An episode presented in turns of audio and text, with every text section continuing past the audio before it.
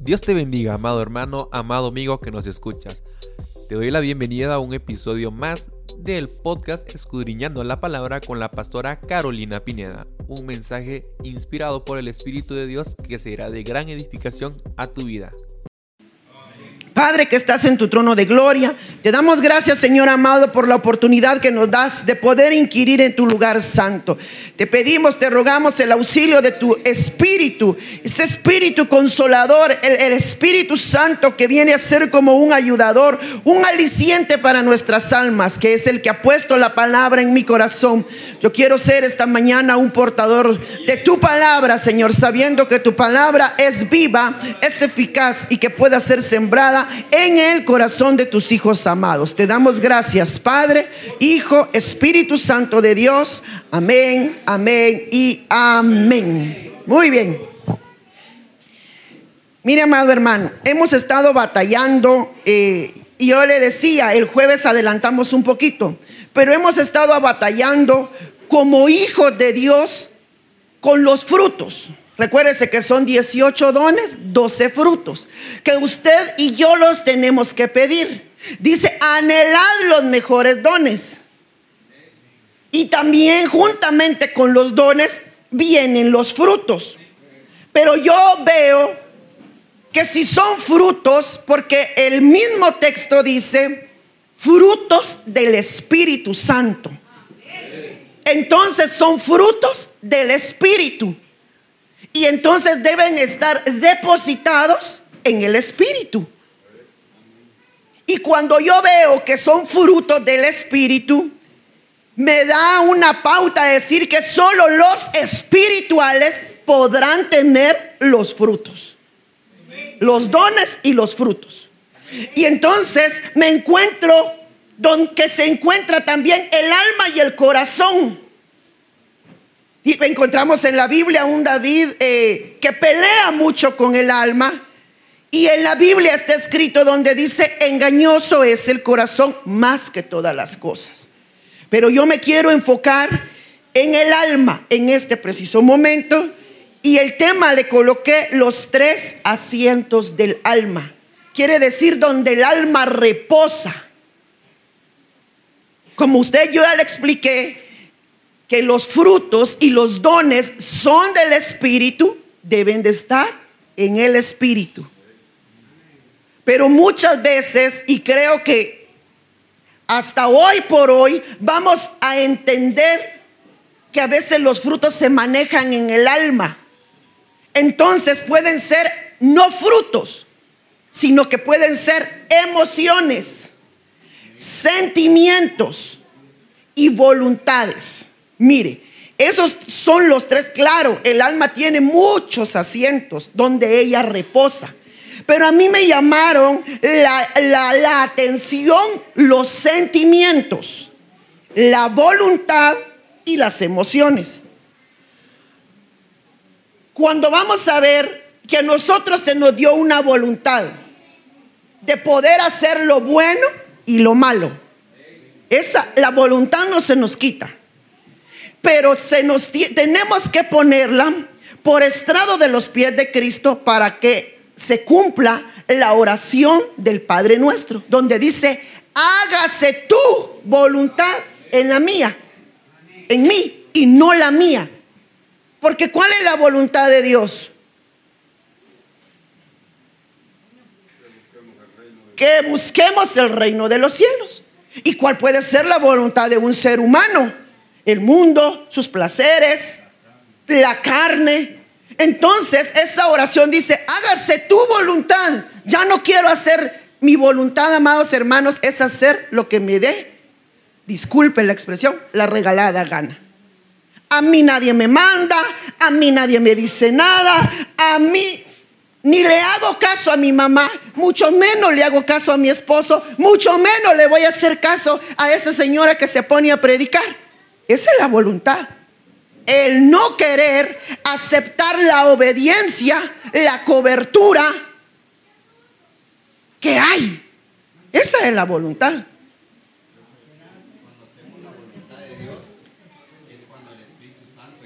Empieza a morar en uno. ya empieza a morar en nuestro corazón.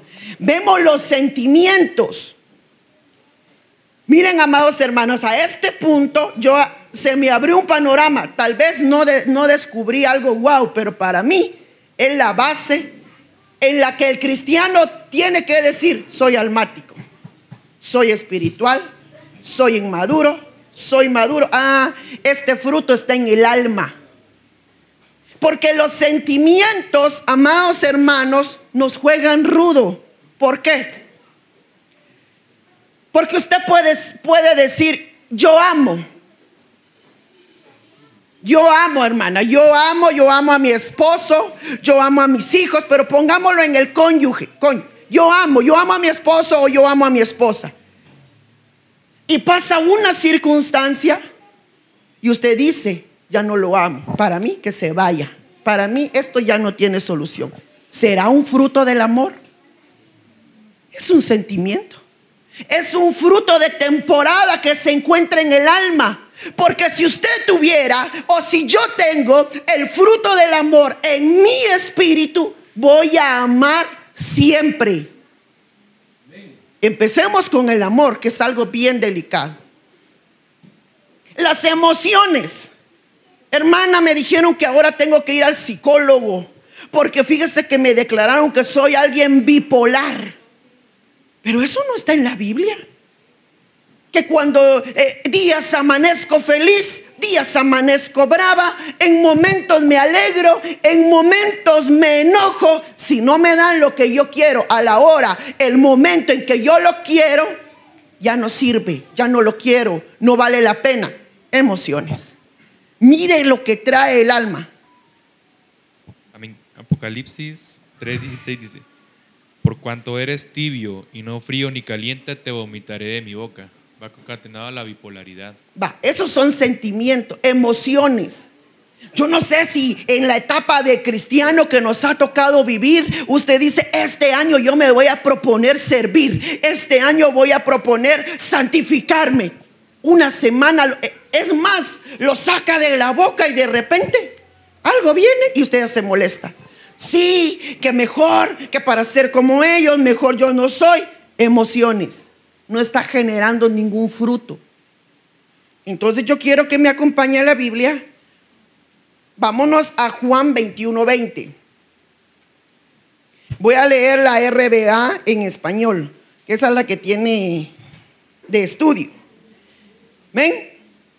Dice la palabra de Dios. Volviéndose Pedro, ve aquel discípulo al cual amaba Jesús, quien seguía él, que también se había recostado en su pecho en la cena. Y le había dicho, Señor, ¿quién es el que te ha de entregar? Vio que Juan estaba en el pecho del Señor. Me impacta Juan porque el mismo Jesús dice, Juan, a quien Jesús amaba más. Vemos entonces que Jesús tiene preferidos. No, hermana, o todos hijos o nada. Jesús tiene preferidos. Porque dice en la Biblia, a quien Jesús amaba más, a Juan. Y no todos eran sus discípulos. Pero había uno que se ganó la confianza de Jesús, que llegó a ser íntimo, que llegó a ser fiel, que llegó a ser amigo. Y a él le dieron unos secretos impresionantes en la Biblia. Una revelación tan grande que vemos que le dan escribir Apocalipsis. Entonces yo digo, Padre Santo, si nosotros llegamos a tener el, el, fruto del amor en el lugar correcto, ya la hicimos. Entonces sigue leyendo. Mire, pues, búsquenme ahí el, el es el 21. ¿Qué, ¿Qué, les dije yo, Juan? Va. Juan 21, 20.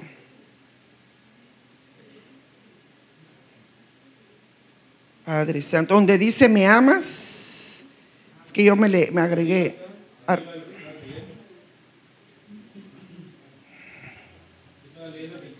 es el 17, es antes. Ayúdenme a buscar, es, el, es antes. 18, ah, perdón, hermano, es el, el 16. No, es el, el 16. Dice, mire pues. En el 15 le dice, y cuando hubieron comido, Jesús dijo a Simón Pedro, Simón, hijo de Jonás, ¿me amas más que estos? ¿Por qué le hace la pregunta el Señor Jesús a Pedro?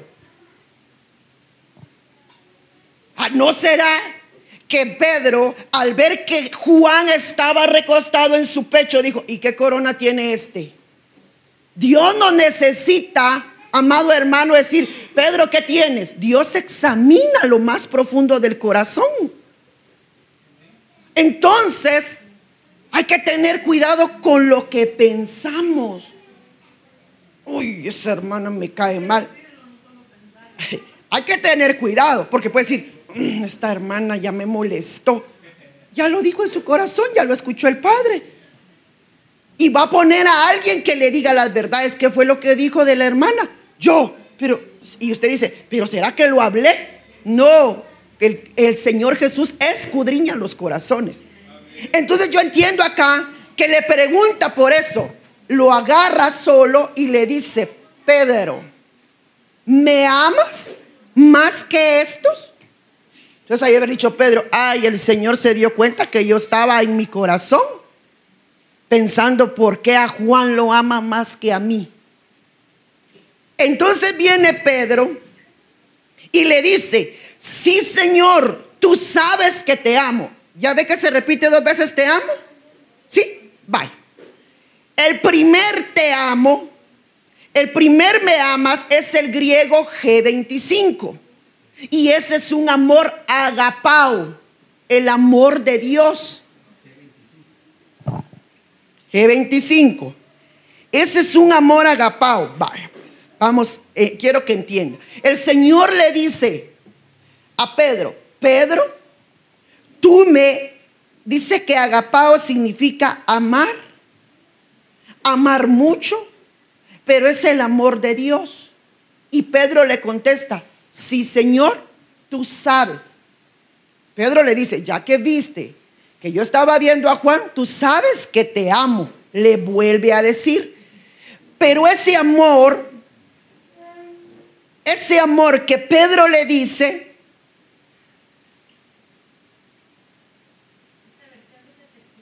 te quiero, ahí estamos. Ah, es que yo quiero esta versión porque esta versión dice lo mismo, amo, amo.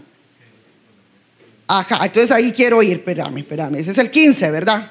Ahí dice, vuelve y le dice, Pedro, ¿me amas? Griego G25, ¿me amas con un amor agapao, con un amor espiritual, con un amor pleno? Viene Pedro y le dice, tú sabes que te amo, es un G5368. 53, 68 es un amor filos. Ahí es un amor. Un amor de hermanos, el que usted dice, te quiero. Es un amor que se tiene en el alma. Señor, tú sabes que te amo con el alma, no con el espíritu. Por eso hay unas versiones que te dice, sí, Señor, tú sabes que te quiero. Pero esta versión me, llama la atención porque dice, ¿me amas? Leámoslo en hebreo, pues, hermanos. Le dice el Señor Jesús, Pedro, tú me agapao. Y Pedro le contesta, Señor, yo te fileo. Él, ahí está, ahí está. Estamos hablando en griego. ¿Tú me agapao, Pedro? Y Pedro le dice, sabes que te fileo. Con el, con el alma. Y entonces le dice, apacienta mis ovejas. La primera vez le dice, apacienta mis corderos. ¿Por qué le dice apacienta mis corderos? En primer lugar, lo vuelve pastor, lo convierte en un pastor. Pero mire, el cordero es la figura de Cristo. Y dice, como cordero mudo, fue llevado al matadero. Es necesario que veas tu humildad, porque no reconoces, Pedro, que tú me quieres en el alma, no me amas con el, con el espíritu. Apacienta tus corderos. Empieza a reconocer, empieza a ser humilde y di, Señor, es cierto, yo no te amo, yo te amo con el alma, un sentimiento. ¿Por qué Pedro amaba con el alma? Vemos que lo negó tres veces. ¿Será ese un amor agapao?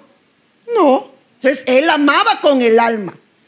La segunda vez le vuelve a decir, Pedro, hijo de Simón, hijo de Jonás, ¿me amas? Otra vez le vuelve a decir, ¿me agapao, Pedro?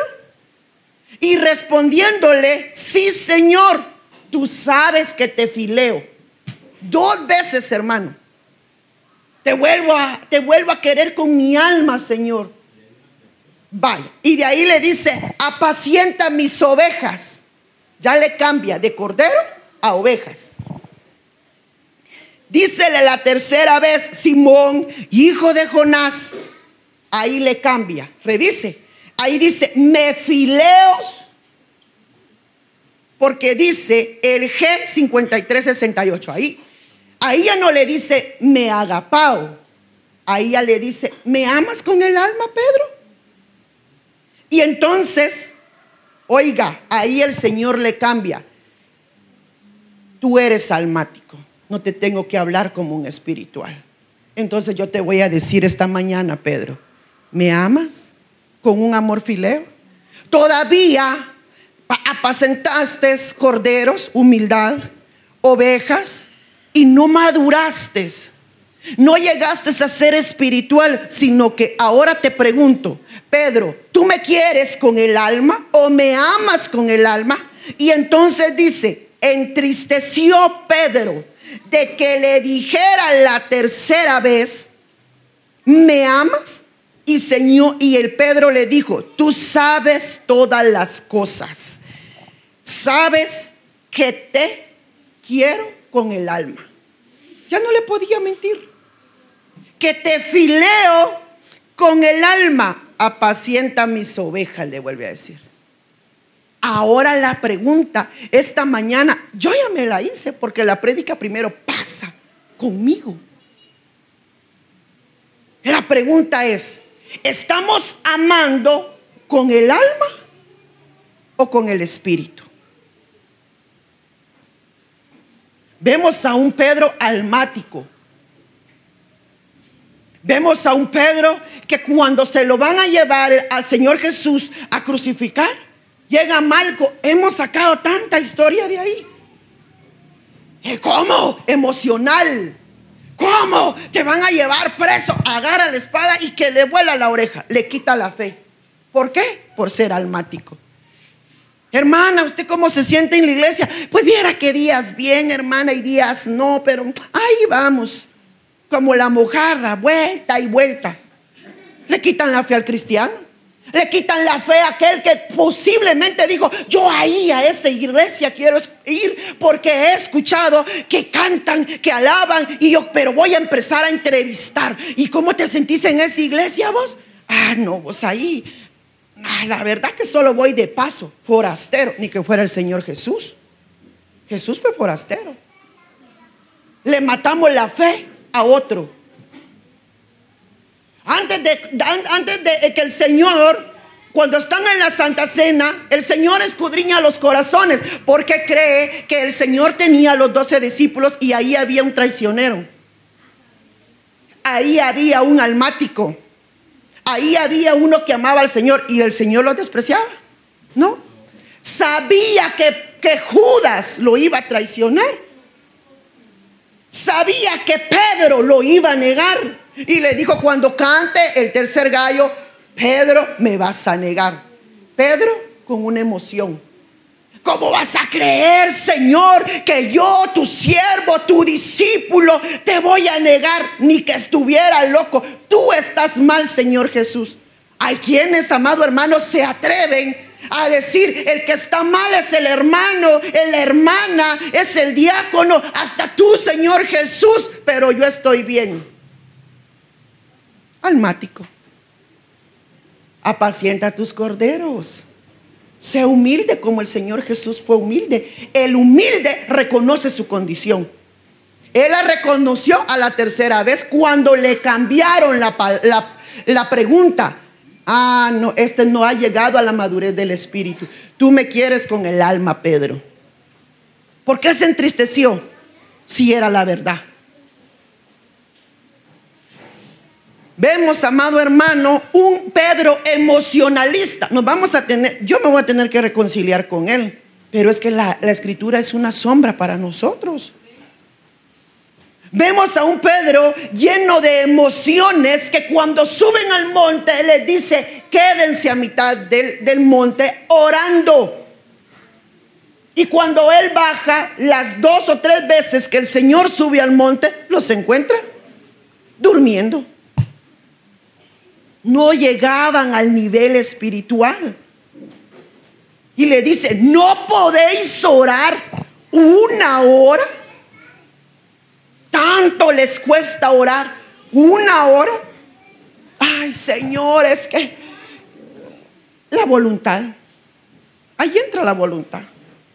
Y de ahí le dice, le dice el Señor la otra vez que sube al monte y baja. Pedro juntando chiribiscos y, ya haciendo una su casa de campaña. Señor, este lugar estaba a mitad del monte. Imagínese la gloria que descendía a mitad del monte y le dice, Señor, este lugar es wow, sorprendente para mí que ya no descendamos, dice. Un Pedro emocionado. Los almáticos no pueden subir al monte, se quedan a mitad y con lo poco que suben Bajan diciendo, wow, es que yo vi a Dios cara a cara. Si ustedes hubieran visto, almático.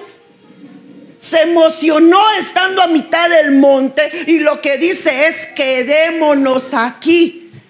Y le dice el Señor, Pedro, no estás pensando como es. Es necesario que descendamos. El almático, amado hermano, prueba un poquito la presencia y él puede decir, ya vi a Dios cara a cara. ¡Wow! Es sorprendente. Emociones. Por eso hay que tener cuidado con los que tenemos los dones espirituales. Y a eso viene un comentario que hicimos el día jueves con hermana Cande y ella decía, yo espero una confirmación siempre ya sea de usted hacia mí o de mí hacia usted. Porque cuando vimos la liberación que tuvimos el jueves, creo yo, ella lo había soñado un día miércoles. Una vez yo le dije a ella, en el nombre de Jesús, lleve aceite y unge a su papá. Y ella se llevó el aceite. Pero ella le pidió al Señor la confirmación y en el sueño aparecía su hermana con una botella de aceite también. Entonces hay que pedir una confirmación. Por eso es que a veces se me acerca eh, eh, alguien y me dice, miren, pastora, fíjese que esto, esto, esto, esto vi. Va, un momento, ahí estamos. Porque muchas veces ustedes que son eh, usados por el Espíritu Santo traen lo que uno ya tiene en su corazón y ustedes lo reflejan en la visión. Es verdad. Nosotros, amados hermanos, ya no podemos vivir de emociones. ¿Por qué? Porque las emociones nos hacen inconstantes, como los latidos del corazón. Usted se emociona, el corazón se va a pique, esas eh, líneas que hacen en los electrocardiogramas. Y cuando usted está triste, el corazón apenas late. Esas son las emociones. ¿Qué es, lo, que le emociona a usted? Ah, es que a mí me gusta, hermana, la alabanza porque yo ahí me pongo y me gozo y cuando dicen corro, corro y en la prédica está emoción. Emoción. Hermana, a mí me gusta la prédica porque yo aprendo y en la alabanza está emoción. ¿Será que venimos acá, almáticos o espirituales. El almático no puede pasar más del lugar santo. Va a sentir solo pinceladas de la presencia de Dios. Ay, ¿esto qué será? Algo me pica. Estoy temblando, ¿qué será? Todavía el almático duda, de lo que Dios puede hacer en él. Entonces, hablábamos de Pedro tres veces. Mire, el amor fileo, según el griego 53, 68, dice que es un amor de amigos. Es un amor individual, es un afecto. Usted no ha oído gente que dice, es que yo amo a los chuchos, yo amo a los perritos. ¿Será ese un amor agapado? Y entonces lo confunden. Piensan que amar a un animalito es igual que amar a su esposo, es igual que amar a su pariente, es igual que amar a sus hijos.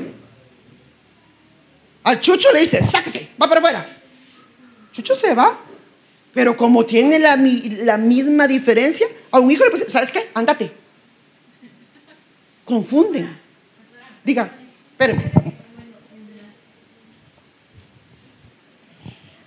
Yo a veces eh, es, no sé si, quizás no todas las personas son así, que tienen así un amor exagerado, pienso a los animales, pero he compartido con personas que aman los animales de una forma, este, pienso que fuera de lo, de lo normal, pero las personas que aman a los animales de esa forma, a las personas les dan un desprecio, los hacen eh, a un lado. Eh, he visto que aman más los animales que a la persona. ¿Sí? Usted no ha visto que hay gente con todo el respeto de, cualquier persona que nos esté escuchando pero duerme con animales en su cama. O a la orilla de la cama, su cuarto lleve a chucho. Pero ¿qué es lo que me da a entender ahí? Mire, mire, eh, pastora, yo no estoy como en el nivel de tener una relación. Voy a tener una mascota. Está cubriendo un vacío con un animal. Al animal lo peina y ni usted se peina. Al animal le hace su pedicure cada 15, 20 días y usted con sus uñas llenas de tierrita por dentro. Al animal le compra su vestuario y usted apenas llega con un su pantalón y una su camisa. Pero al animal impecable. El animal tiene, un buen animal tiene que comer tres veces al día. Yo no sé, pero usted no tiene para comprar cinco huevos, pero sí para comprar un quintal de 500 y fracción en concentrado de animales. O salchichas. Claro, la Biblia dice ama.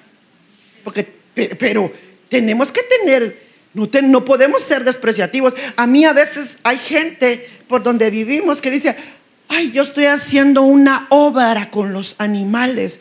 Y miren, hermanos, compran concentrado y afuera de sus casas les tiran el concentrado así. Y el, todos los animales ahí, yo digo, ¿y por qué no hacen la obra completa? Qué fácil es darle eh, comida a un perro de la calle. Pero si estuviese haciendo una obra, ¿por qué no la termina? ¿Por qué no la completa? ¿Por qué no hace en su casa una guardería de chuchos, de perros abandonados? Y entonces los baña, los limpia, los sana, les da alimento para que esa obra sea completa. Y no ensucien afuera. Qué bonito es decir, hermana, yo hago, hermana, y yo le diría, hermano, hermana, todo lo que usted haga, hágalo completo. Porque si va a tener una recompensa completa. Pero si usted viene y me dice, hermana, hice esto, pero usted le toca hacer lo otro, o mire, voy a traer esto, pero usted trae lo otro, no está haciendo una obra completa. Entonces entendamos que el amor tiene que subir. Este es un examen para nosotros. ¿Dónde está nuestro fruto del amor? El amor agapao lo describe el apóstol Pablo en Corintios 13, 4 al 8. Dice: El amor es paciente, es bondadoso. El amor no tiene envidia. El amor no es jactancioso, no es arrogante no se porta indecorosamente, no busca lo suyo, no se irrita, no toma en cuenta el mal recibido, no se regocija de la injusticia, sino que se alegra con la verdad. Todo lo sufre, todo lo cree, todo lo espera, todo lo soporta. ¿Primera de qué? Primera de Corintios, Primera de Corintios 13, 4 al 8. Yo creo que eso lo tengo más adelante. Bye. el amor. Pero ese está hablando de un amor en el espíritu. Usted no me puede venir a decir a mí, ni yo le puedo decir a Dios, Señor, es que tú amaste, es que a ti te escupieron porque tú eras Jesús. Y no dice la Biblia, pues. Él, el verbo se hizo carne. Él era un espíritu perfecto, es un espíritu perfecto, pero para demostrarnos a nosotros que si Él pudo, nosotros también podemos llegar a esa plenitud. Y solo estoy hablando del fruto del amor en el alma. ¿Y dónde están los doce frutos? O sea que cada día vamos a hablar de un fruto si está en el alma o en el espíritu, porque la que tenemos que sojuzgar y gobernar para que venga la recompensa es el alma. Mire, pues el amor es paciente. Ahí vamos a agarrar a todos. Si hay un amor de alma, usted se impacienta rapidísimo. No se apura, ya es tarde. Ay, siempre lo mismo. Y entonces, pues, ¿y para cuándo, pues? Y yo le soy sincera. A mí me ha costado hacer eso. Porque yo me activo, yo me dicen, me baño, me baño en menos de cinco minutos. Y he empezado a practicar eso. Porque le digo a mi esposo, papilas, pues, porque ya sabes. Yo digo, ya ahí me tengo que calmar. Ya le dije una vez a, mi hija le digo, en cinco nos vamos. Cinco, diez. Y con mi hijo, mamá, paciencia. Ya, Nati, ya, ya voy. Entonces, hemos, he practicado la paciencia. Pero he tenido la voluntad de decir esto lo tengo que dejar. Si yo ya estoy cambiada, me voy a poner a hacer otras cosas. Oye, si lo hicimos. Yo ya estaba arreglado, solo me faltaba secarme mi pelo. Entonces yo me empecé a cocinar en lo que otros, y de ahí mi esposo dijo, voy a ir a traer la camioneta, mi hijo otra cosa. Yo dije, gracias Señor, gracias porque no nos, hay gente, hay hermanos, hermanas aquí dentro de la iglesia que son como aquellos palitos que le ponen a los toros calientes, atizan, mire hermano, ya está. Y entonces, como ellos ya están, y tal vez el hermano, la hermana está y, entonces, pues, ya es hora, apúrate. No me gusta la irresponsabilidad, no me gusta ser informal. Muy bien, si no le gusta ser informal e impuntual, ¿por qué no se dedica? Es mejor cerrar nuestra boca y ayudar. ¿No cree? Porque de ahí viene la contraparte que dice, sí, como todo lo hago yo, yo alisto, yo arreglo y como usted solo se cambia, ahí está zapateándome. Ya irritó a la otra persona. Entonces, ¿dónde queda el fruto de la paciencia? ¿En el alma o en el espíritu? En el alma. Hermano, despiértenmelo. en el alma. El que no es paciente es almático. Así de sencillo. Vaya poniéndose un su chequecito en qué nivel estamos. Ya no puede continuar, amado hermano. Yo lo amo, el Padre nos ama y por eso es que trae estas enseñanzas, no para avergonzar a nadie, pero sí para sacarnos nuestros errores. Ahí aquel que sea humilde de decir, esto lo tengo que cambiar. gracias, hermana, no. Gracias a Dios, porque me hablaste antes de tiempo. Imagínese que le hablara fuera de tiempo, cuando ya haya sucedido una desgracia. ¿Y, y ahí para qué? ¿Y ahí de qué le va a servir? Ser paciente, estar en una camilla, reprendemos todo eso. Aquí vine a probar la paciencia. Dios me guarde. Mejor probemos la paciencia ahorita, antes de tiempo, antes de una, de una tragedia. Es bondadoso. El amor no tiene envidia. Usted no ha visto competencias hasta en el matrimonio. No es que yo puedo más que usted. Yo me levanto a las 5 y usted son las 6 y todavía puro gusano va de dar vueltas. Está siendo almático. Está teniendo envidia. No es presumido. Hermanos, ¿cómo nos cuesta el no ser presumidos? Usted hace algo y quiere que le den un trofeo porque usted lo hizo. Quieren que le digan gracias, muchas gracias, requete gracias. Usted es eh, el mejor, usted es la mejor. Ya va queriendo, ya va queriendo. ¿Cuánto nos gustan las ovaciones? ¿A cuánto nos gustan que nos digan gracias por todo? A nadie, gloria a Dios es bueno con medida. Porque muchas veces usted va a hacer algo, amado hermano, y nadie se va a dar cuenta. Pero el que está allá arriba dice que no se va a quedar sin recompensa lo que usted haga. Pero ¿y entonces? Con medida.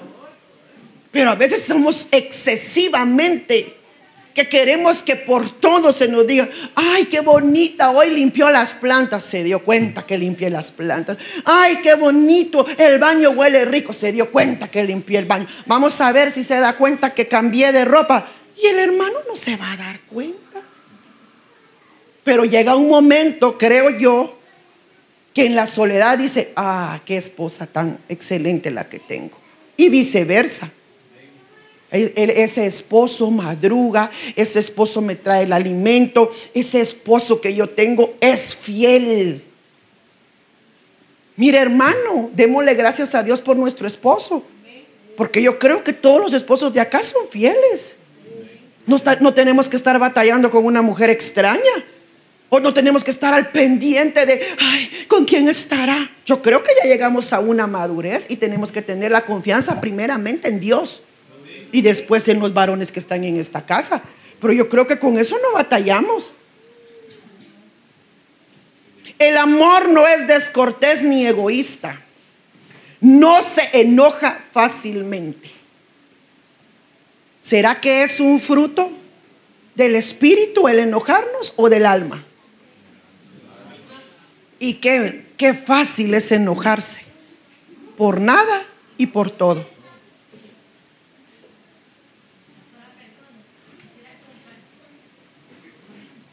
Amén. Perdone, quisiera compartir este, un testimonio de una persona. Eh, me enteré de una persona que tuvo problemas, creo que en el corazón, pero a él le, están haciendo un como una prueba, este, una prueba eh, de tecnología, ¿va? de allá de la Universidad de Harvard, Harvard. Este, pero fíjese que me impactaba algo que, que, le sucede a este señor, porque a él, en la medicina que están probando en él, es de las áreas de por acá, esa persona. De, las, de la medicina que están probando no ha salido al, mercado, sino va a salir entre un par de, años. Pero lo que me impactaba que a él dice que lo recargan desde no sé qué país, como ponerle baterías, él es como un robot, dice, que lo recargan. Y lo que me impactaba, ¿sabe qué es? Que dice que a él las emociones lo debilitan. Él se alegra y se debilita, como que se le baja, se le bajara la cara. Ay, como no, si es como una pila, va, si se alegra se le va toda la pila. Dice que si se alegra se, se le baja la carga, si se entristece también, pero lo que lo de verdad lo desgasta bastante y de una vez lo baja es el enojo. Ay, Dios. Entonces decía, si eso pasa con él en el corazón de uno, es lo mismo, el enojo es lo que más le afecta, eh, más que una alegría, más que, más que una tristeza, el enojo. Ah, hermanos, que es que el enojo le desfigura a usted la cara. Pero no pequéis. Entonces el enojo ya entra, entra con... Otro... Ya el enojo se convierte en ira. ira se convierte en amargura. El amor no, no, eh, no es presumido. ¿Dónde estamos? Que el amor no se enoja fácilmente. Y yo le digo, qué fácil es enojarse por todo y por nada. Por el clima, por el sol, porque le está pegando mucho el aire a su pelo, eh, porque uno le pitó y usted, oh, yo le dije a mi esposo, íbamos en moto. Y salimos y no sé qué, uno, mire, iba con el celular y con la moto y le dije, ay Dios, hombre, dije yo así, y de ahí me quedé callada, le dije, ay, mi amor, de verdad que uno de mujer bien, bien, fácilmente mete a problemas al hombre. Imagínese. ¡Ay, Dios, hombre! Le dije yo, porque todavía se orilló con su teléfono. Parecía el doctor Nefario. Dije, y entonces yo le dije así, y, rápido me caí. Le dije, ¡ay! Le dije yo, bien, bien, fácilmente, uno de mujer mete a problemas al hombre.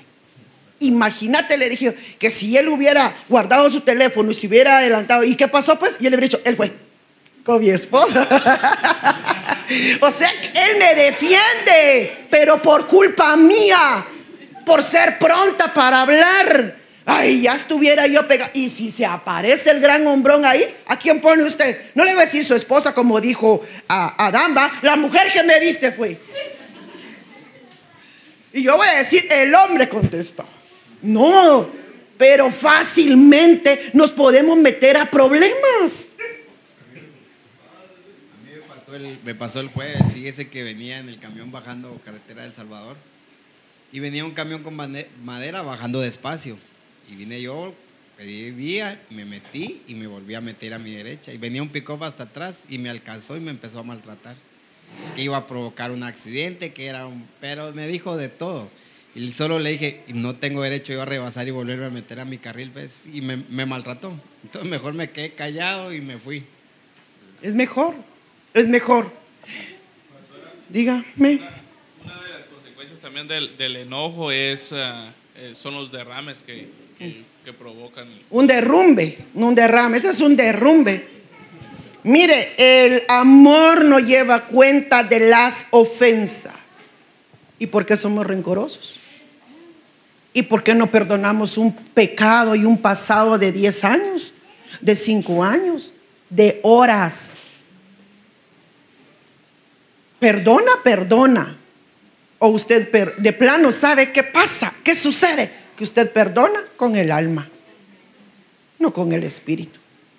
Vaya, lo perdono pues, pero que se hinque. No, hermana, no, no es justo. Y si, y si le pide disculpas, el hermano o la hermana no ha llegado a la madurez espiritual. ¿Y qué tenemos que hacer? Agarra las disculpas, va. Que madure. Y cuando él madure o ella madure, me va a poder pedir un perdón. Pero no, usted me dijo disculpas, así que hasta que me diga perdón, mi Señor, me voy a quedar tranquila. Entonces, hermano, ¿dónde está, dónde está el amor? Y yo no sé qué sucede un problema. Usted perdonó hoy y sucede un problema la semana entrante. ¿Y por qué? no resuelve ese problema nuevo, sino que arrastra todos los problemas de atrás. ¿Ya ve? Usted no se le quita la maña. ¿Ya ve? Usted sigue siendo el mismo de ayer, de hoy y de una vez lo mata. Y de siempre le dice. Y, la persona se queda. Y yo le había pedido perdón por aquello. ¿Y por qué lo sacó otra vez ahorita? Todavía el amor está en el alma. Y eso hay que ponerle un termómetro para que crezca al espíritu. Me voy a quedar porque dice Gálatas 5:18. Mas si sois guiados del espíritu, no estáis bajo la ley. La ley de principios eternos es el verdadero amor de Dios. Esa es la ley de principios eternos.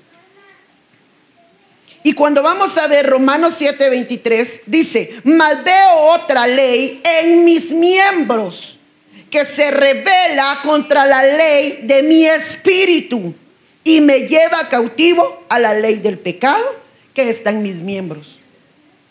O sea que la ley del pecado que está en sus miembros peca con los ojos, peca con el oído, peca con la boca, peca con todo. ¿Y, y por qué peca? Porque es almático. Gálatas 5:22. Mas el fruto del Espíritu es, es amor, gozo, paz, tolerancia, benignidad y fe. Porque ah, detengámonos un poquitillo en la fe, 30 segundos. ¿Por qué cree que hay hermanos que dicen que hoy creen y mañana no creen? Porque la fe como fruto está situada en el alma. Yo no sé por qué hoy amanecí con una gran fe que yo siento que todo lo que yo haga el día de hoy me va a salir súper bien. Y lo primero que le pasa es que no le arranque el carro, que se quedó sin batería el teléfono, que se le fue la luz. No, hombre, qué mala suerte la que tengo yo, qué mala racha. ¿Y la fe con la que se levantó? La fe está en el alma. Mire lo que decía hoy el don. A pesar de la lucha, a pesar de la prueba, sigues aquí. Hermano, nos está lloviendo, como diría alguien, bajo la lengua y venimos a dar gracias a Dios. Pero si usted tiene la fe todavía posicionada en el alma, no, yo no voy porque, mire, yo ya fui a orar y, y no, Dios no me responde, como que enojado está conmigo. Y de repente, en la, a los minutos siguientes, le llevan la respuesta: Gloria a Dios, aleluya. Alístate, mija, alístate, porque vamos a ir a la iglesia. Porque yo tengo un Dios bueno, un Padre bueno. Fe del alma. Los niños, usted les da dulces, usted le da lo que sea y él va a estar feliz. El niño va a estar feliz. No le dé lo que él quiere.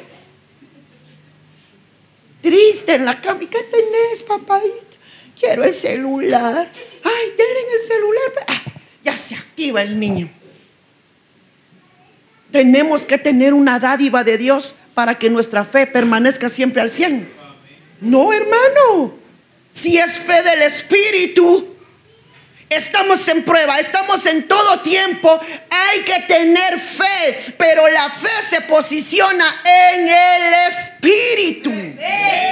Entonces ahora examinémonos. Si un día usted amanece con fe y a la tarde ya no tiene fe, dígale, esta fe tiene que pasar al Espíritu, porque estamos en el alma. Hay una palabra poderosa que la voy a la voy a decir ahorita porque me faltan una. Ahí está. Yo creo Hebreos 4:12. Dice la palabra de Dios. Búsquenme en otra versión, yo la voy a leer en la BLS. Búscame el Andresito en otra versión. Dice, cada palabra que Dios pronuncia tiene poder y tiene vida. Cada palabra. La palabra de Dios, oiga, es más cortante que una espada de dos filos y penetra hasta lo más profundo de nuestro ser. Allí examina nuestros pensamientos y deseos y deja claro si son buenos o son malos. Otra versión dice que la palabra es como espada de doble filo que llega a dividir. ¿Y qué es dividir? A separar el espíritu del alma, porque no pueden estar juntos. Amén. La Fernández dice, fuente de vida y eficacia es la palabra de Dios, más cortante que espada de dos filos y penetrante hasta el punto de dividir lo que el hombre tiene en lo más íntimo, de llegar hasta lo más profundo del ser humano, de poner al descubierto los secretos, pensamientos e intenciones.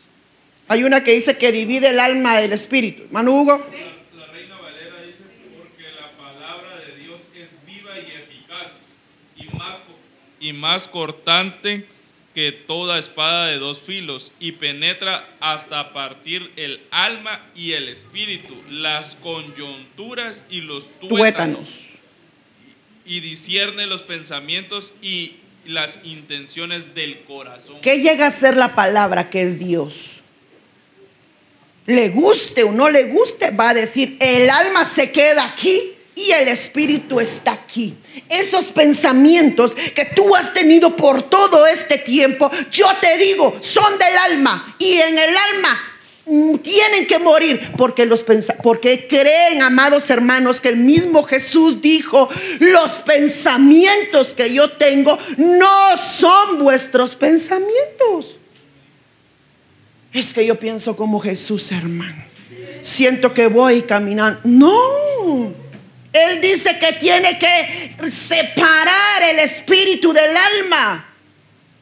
La palabra es poder. ¿Quién nos, va, quién nos va a ayudar entonces a ser espirituales? La palabra. La palabra es Dios. Pero la pregunta acá es, ¿cuánto está usted dispuesto a dejarse preparar por el Espíritu Santo? Este es el tiempo del Espíritu Santo. ¿Desde cuándo? desde cuando Jesús se fue. Y dijo, no se van a quedar solos. Se va a quedar un paracleto con usted. Mire, desde cuándo está el Espíritu Santo. Y hasta hoy por hoy muchos cristianos no prestan oído al Espíritu Santo. Entonces, ¿cuándo vamos a esperar esa recompensa preciosa, gloriosa? Ay, hermana, es que yo no, no siento el año de la recompensa que sea mí, que, que este sea mi año. ¿Será que todavía está en el alma? ¿Será que todavía se enoja fácilmente? ¿Todavía pelea hasta con el aire? ¿Será, amado hermano, que todavía está con esas inmadureces que no son del Espíritu? ¿Será que ya perfecciona solo con el amor? Porque dice, en el postrer de los tiempos, muchos, el amor de muchos se enfriará. Quiere decir que del espiritual van a caer en este tiempo a lo almático. Ya no van a amar a Dios, ya van a decir que no existe Dios. Y eso solo estamos examinando. El, el, fruto del amor. Si vivimos en el Espíritu, andemos también en el Espíritu. ¿Por qué cree que Jesús llegaba y decía, y el apóstol Pablo, a vosotros les tengo que hablar como carnales y a vosotros como espirituales? ¿Qué decía hoy un don? Veo muchos corazones felices, pero veo otros corazones tristes. Te tiene que hablar, una profecía tiene que ser dividida. ¿Pero por qué? Porque el Espíritu ve que hay corazones agradecidos y hay corazones tristes. ¿En, cuál de esos dos de la profecía el día de hoy nos posicionamos? Si está triste, no tenga pena. Oremos por usted, que caiga óleo de alegría por usted. Pero ¿dónde está esa profecía que Elí le dijo a Ana? Que, Dios le iba a conceder el hijo. Y dice, ella salió ahí alabando al Señor y nunca más volvió a estar triste y amargada. Hermanos, tenemos una promesa. Lo que pasa es que tenemos que ser, hermano, tenemos que ser pacientes en esa promesa. ¿Cuánto está, ¿Cuánto está usted dispuesto a esperar? No, hermana. Yo ni a mi esposa espero, ahora voy a estar esperando a Dios. Almático.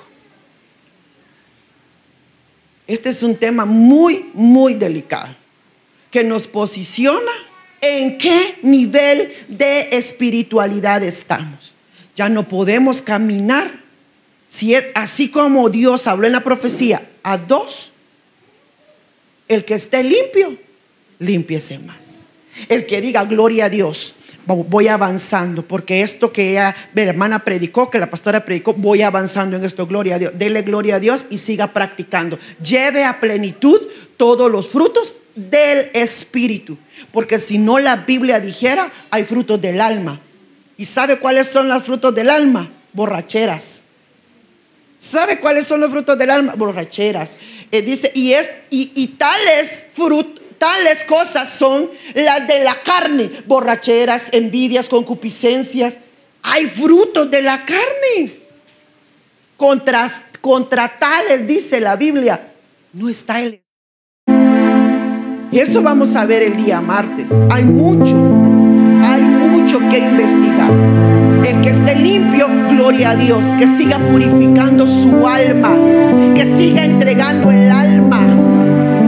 Y diga, Padre quiero llegar a plenitud de mi espíritu, porque los que se van a ir son los espirituales. La gente almática se va a quedar. Póngase sobre sus pies. Andemos en el espíritu. ¿Cuesta, amado hermano? Sí, cuesta. ¿Cuánto estás dispuesto a pagar para ser llamado hijo de Dios?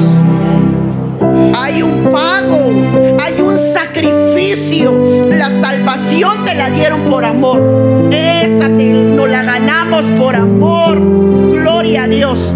Pero la permanencia en Cristo cuesta.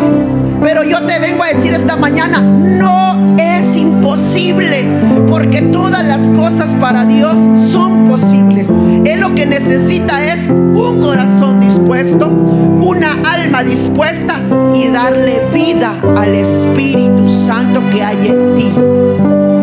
Deja, deja que esta mañana la palabra venga a separar por completo el alma del Espíritu. Padre, y esta mañana te damos gracias, Señor amado. Gracias por tu amor. Gracias, Padre, por traer una palabra que confronta. Pero te yo te agradezco, Padre, porque esta palabra viene a confrontarnos. Porque la palabra es vida, es, es viva y eficaz y eres tú. Necesario, Padre bendito, que separe el alma del Espíritu. Es necesario, Padre amado, que los frutos del Espíritu empiecen a llegar a la plenitud en nuestro Espíritu. Toda alma rebelde es sojuzgada por ti, amado Rey. Entregamos voluntad, entregamos sentimientos, entregamos emociones a ti. No queremos ser cristianos emocionales, cristianos de un momento. Queremos ser verdaderos hijos de Dios. Padre, ayúdanos. Ayúdanos, Señor Jesús. Yo estoy derramando esa palabra poderosa que venga como un bálsamo a los corazones de tus hijos amados. En el nombre poderoso de Jesús. Que ellos vean esta palabra eh, como un aliciente. Esta palabra, Padre, lo que venga a traer es alegría y venga a decir, Señor, yo, te, yo voy a cumplir. Señor, yo te prometo, voy a tratar de ser cada día mejor. Necesitamos crecer. Necesitamos ser fieles. Porque a los fieles Dios los va a hacer aptos. Apto siempre se va a jactar que Él lo puede hacer todo. El apto es orgulloso. Yo puedo, yo puedo, yo puedo. Pero el fiel es obediente a la voz de Dios. Y entonces el Señor pide fieles para volverlos aptos en el nombre de Jesús. Te damos gracias, Padre, por tu amor, por tu eterna bondad. Yo estoy enviando a este pueblo amado con paz, con bendición a su casa, a sus casas, a sus hogares. Que esta palabra pueda quedar en nuestro corazón y pueda eh, hacer la función para la cual vino. Dar un fruto abundante en el nombre de Cristo Jesús. Te damos gracias, Padre. Gracias, Hijo. Gracias, Espíritu Santo de Dios. Amén, amén y amén. Aleluya. Dios les bendiga, mis amados hermanos. Nos vemos, si así Dios lo permite, día martes. Nos despedimos de los hermanos de, podcast. Eh, es un gusto, un honor el poder llevar la palabra a, a toda la gente necesitada. Nos vemos en el siguiente episodio, amados amigos y hermanos, escudriñando la palabra. Bendiciones.